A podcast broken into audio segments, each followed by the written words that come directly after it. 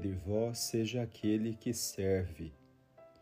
Meu irmão, minha irmã, nesta terça-feira da segunda semana da Quaresma, meditamos o Evangelho de São Mateus, capítulo 23, versículos do 1 ao 12. Nesta narrativa, Jesus nos alerta para o grande risco de dissociar a fé da prática como ocorreu com os fariseus e mestres da lei do seu tempo. Jesus foi categórico: deveis fazer e observar tudo o que eles dizem, mas não o que fazem. Porque Jesus repudiava de forma incisiva as ações daqueles fariseus? Porque suas ações eram mero exibicionismo aparentavam ser piedosos e orantes, mas era mera superficialidade. Gostavam de honras e status social. Tais ações só alimentavam o orgulho e a vaidade, tornando-os hipócritas. Ninguém está imune desta hipocrisia. Qual o seu real significado?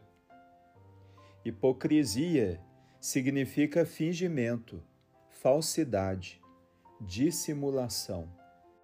Significa não se importar com o distanciamento que se vai criando entre o que se crê, se reza e o que se faz de concreto na vida cristã. O hipócrita falta com a honestidade consigo próprio e, ao mesmo tempo, se torna desleal com o outro. Como vencer esta tentação? Como se libertar desse farisaísmo em que se está dentro da igreja, porém longe de Deus, rezando com a boca, mas sem coração? O caminho é aquele apontado por Jesus no Evangelho de hoje. O maior dentre vós deve ser aquele que vos serve. É o serviço humilde, o remédio e o antídoto para curar o câncer da hipocrisia. O serviço desinteressado nos faz repensar sempre nossos propósitos e intenções. Nos leva a buscar a coerência de vida ao invés de viver uma religião de aparências.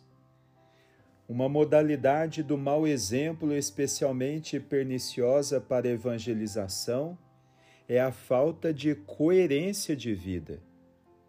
Lembremos da mensagem de São João Paulo II aos sacerdotes do México.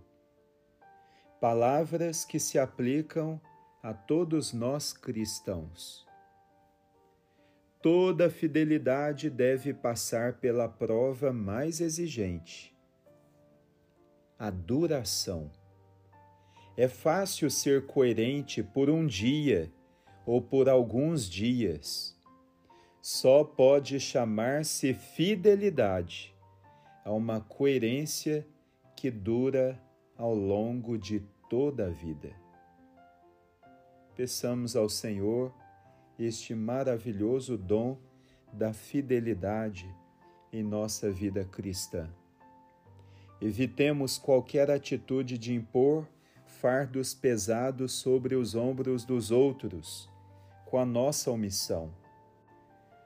Busquemos vivenciar o serviço nos pequenos gestos e atitudes de cada dia, porém com grande amor onde houver um coração grande para servir, haverá testemunho sublime e autêntico, capaz de evangelizar.